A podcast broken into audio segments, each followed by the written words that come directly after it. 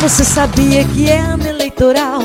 Eu também não, então não se sinta tão mal. Primeiro de outubro, em quem você vai votar? Se você não sabe, então vai logo procurar. Você quer conhecer bons candidatos e candidatas a Conselho Tutelar? Chama lá no site aeleiçãodoano.org. Olá, gente, tudo bem? Aqui quem fala é Williams. Atualmente estou como conselheiro tutelar e gostaria de falar com vocês sobre a importância deste órgão que é o Conselho Tutelar na defesa dos direitos de nossas crianças e adolescentes. Uma das questões importantes é falar de como é que funciona o Conselho Tutelar. O Conselho Tutelar é um órgão autônomo, ele não é ligado à justiça, ou seja, ele não é jurisdicional, e ele é encarregado pela sociedade justamente para zelar e garantir os direitos das crianças e adolescentes. O funcionamento deste órgão ele se dá por meio do colegiado, ou seja, é, no Brasil todo, em todos os municípios, há a obrigatoriedade de no mínimo existir um conselho tutelar. O conselho tutelar é composto por cinco pessoas eleitas pela sociedade, que são os conselheiros tutelares, e cabe a estes cinco, né, de forma é, em unidade, né, em, quando discutem os casos, tomarem as decisões mais adequadas para a proteção integral das crianças e adolescentes. Então, o conselheiro tutelar, ele não tem autonomia. Quem tem autonomia é o conselho tutelar, que por meio dos cinco conselheiros discutem as demandas apresentadas ao Conselho, discutem as tomadas de decisões e deliberam sobre qual vai ser o melhor encaminhamento. A decisão tomada pelo colegiado, pelo Conselho Tutelar, ela deve ser de imediata aplicabilidade, ou seja, uma medida de proteção expedida ou aplicada pelo Conselho Tutelar, ela não é facultativa, ela é compulsória. Aqueles que a recebem, a criança ou adolescente que é encaminhado, o pai e a mãe ou o responsável que recebe o encaminhamento do conselho tutelar, ele deve imediatamente passar a cumprir aquilo que foi decidido. Caso exista uma discordância da decisão tomada pelo conselho tutelar, a pessoa interessada, ou seja lá quem for, deve então é, buscar seus direitos por meio da via judicial. Somente o juiz da vara da infância e da juventude ou da vara que estiver atuando nesse caso tem competência para é, refazer, é, ou, é, retificar ou desfazer uma decisão tomada pelo colegiado.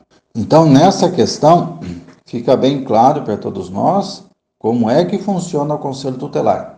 Ele recebe as denúncias né, que envolvem violação de direito contra criança e adolescente, ele faz as devidas averiguações, realiza os atendimentos das partes e, se ficar configurado que há violação de direito, aplica medidas. As medidas podem ser de, desde simples orientações, a advertência por escrito ou encaminhamento para o serviço de proteção, a chamada rede de proteção, ou ao Sistema de Garantia de Direitos, que vai realizar o atendimento técnico especializado da criança adolescente, como bem de toda a família.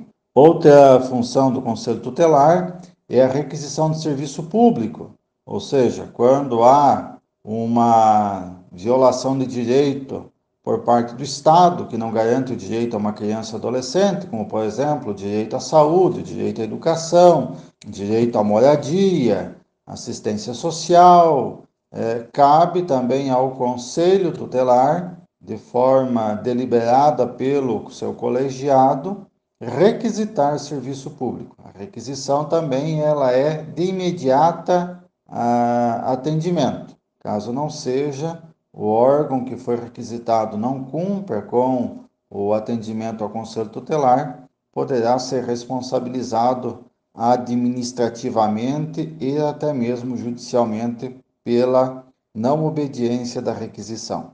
Uma outra questão importante a ser ponderada é sobre a função social do conselheiro tutelar.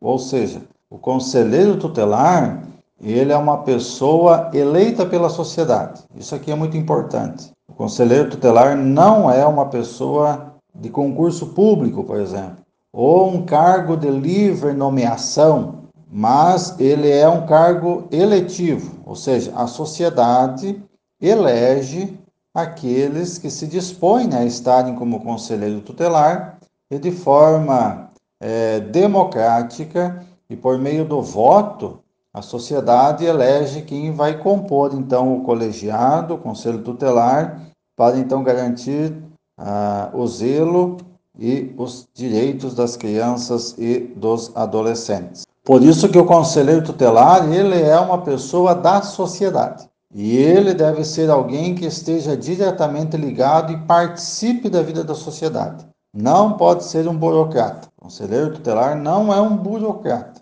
Ele é uma pessoa que participa da vida da sociedade, enganjado lá na sua comunidade, até mesmo nas associações de bairros, é, nas igrejas, nas, nas organizações sociais que ali estão presentes. É dali que vem o conselheiro tutelar. Então, é importante nesse processo de escolha é, perceber se essa pessoa que está se dispondo ao cargo de conselho tutelar, ele tem algum tipo de engajamento social. Porque senão corremos o risco de termos pessoas que procuram um cargo e não possuem nenhum tipo de vinculação é, social, de proteção, de direitos humanos, de direitos sociais. Por isso que quando ocorre o processo de escolha para os membros ou novos membros do Conselho Tutelar, que são eleições gerais a cada quatro anos, deve-se observar se esta pessoa é uma pessoa da sociedade.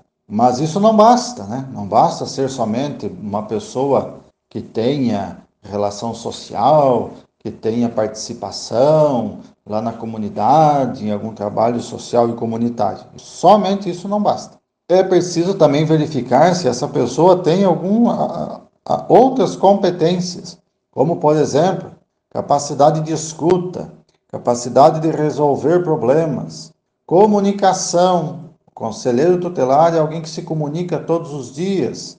Se este conselheiro, esta pessoa que está se dispondo a ser conselheiro tutelar, ele também tem é, disposição para o estudo, para se aperfeiçoar, o conhecimento mínimo né, da legislação, principalmente do Estatuto da Criança e do Adolescente, e também é, se essa pessoa é, tem condições, né, conhecimentos de informática, como por exemplo, porque vai ter que usar um computador, vai ter que usar o sistema, né, que é fornecido para utilização e aplicação de medidas. Então, são muitas variantes que precisam ser consideradas as aptidões e as características desse conselheiro tutelar. E tem uma questão que é muito importante. Para ser conselheiro tutelar, precisa se comprovar idoneidade moral. Ou seja, essa pessoa precisa ter uma vida e uma carreira, né, até mesmo social,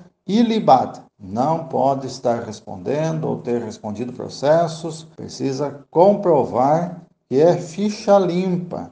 Então, isso também são características fundamentais. Uma outra situação é sobre a importância de pessoas comprometidas com a justiça social, né, participarem das eleições com o seu voto.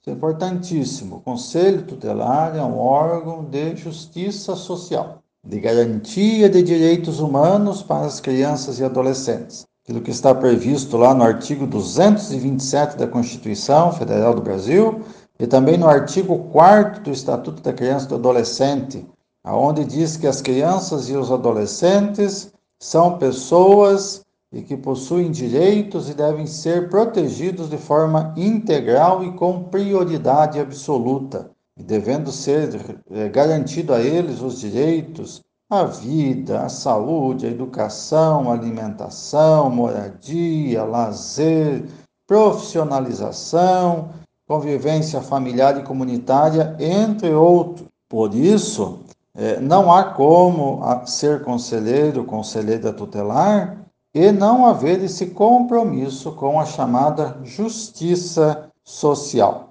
Uma situação que hoje preocupa, né, em relação a isso, a nossa sociedade, são os retrocessos. Nós não podemos retroceder, tanto que na Constituição Federal do Brasil não há espaço para diminuição de direitos. Direitos, garantias fundamentais somente podem ser ampliados, nunca diminuídos ou reduzidos. Por isso, é, existem hoje, infelizmente, setores da sociedade que às vezes trabalham na contramão da garantia dos direitos. Hoje vemos muitas vezes situações retrógradas, anacrônicas, que às vezes tendem a colocar em risco, né, em risco os direitos e garantias das crianças e adolescentes que foram duramente, com muitas dificuldades, é, conseguidos ser colocados em prática. Então, às vezes nós temos setores até ligados a igrejas,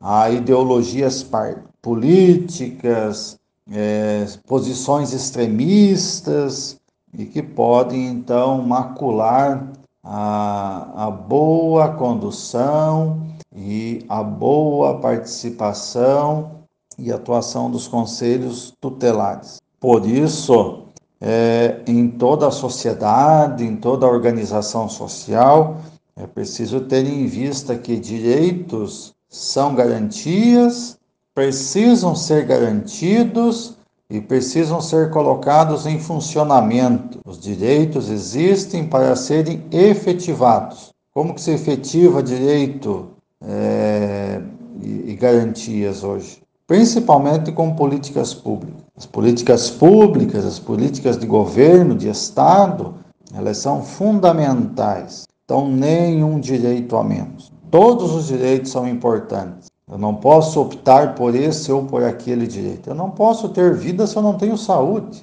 Não posso dizer que eu quero somente atuar na saúde e esquecer a assistência social, a moradia, o lazer, a profissionalização.